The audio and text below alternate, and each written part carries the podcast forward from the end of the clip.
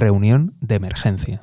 Muy buenas, te doy la bienvenida al podcast del economista José García. Como siempre, si no te quieres perder nada, seguimiento, suscripción y lo más importante de todo es que te unas al escuadrón de notificaciones. Dejo los links en la descripción. Pues sí, lo has oído bien. La Agencia Internacional de la Energía ha convocado una reunión de emergencia para este viernes. En algunos medios ha aparecido el anuncio que todo esto viene relacionado con el petróleo y que van a discutir la situación que hay.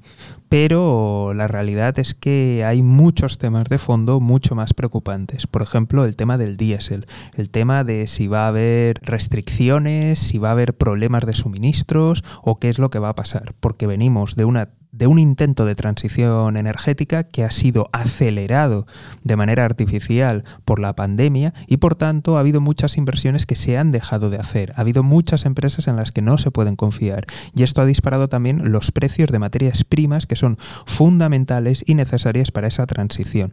Entonces estamos llegando a un punto en el que necesitamos las nuevas tecnologías, pero aún no nos dan esa capacidad y realmente no se sabe en cuánto tiempo nos lo van a dar o si en un futuro próximo vamos a volver a tener esa capacidad. Así que ya te puedes imaginar la disrupción tremenda que puede producir esto en el mundo.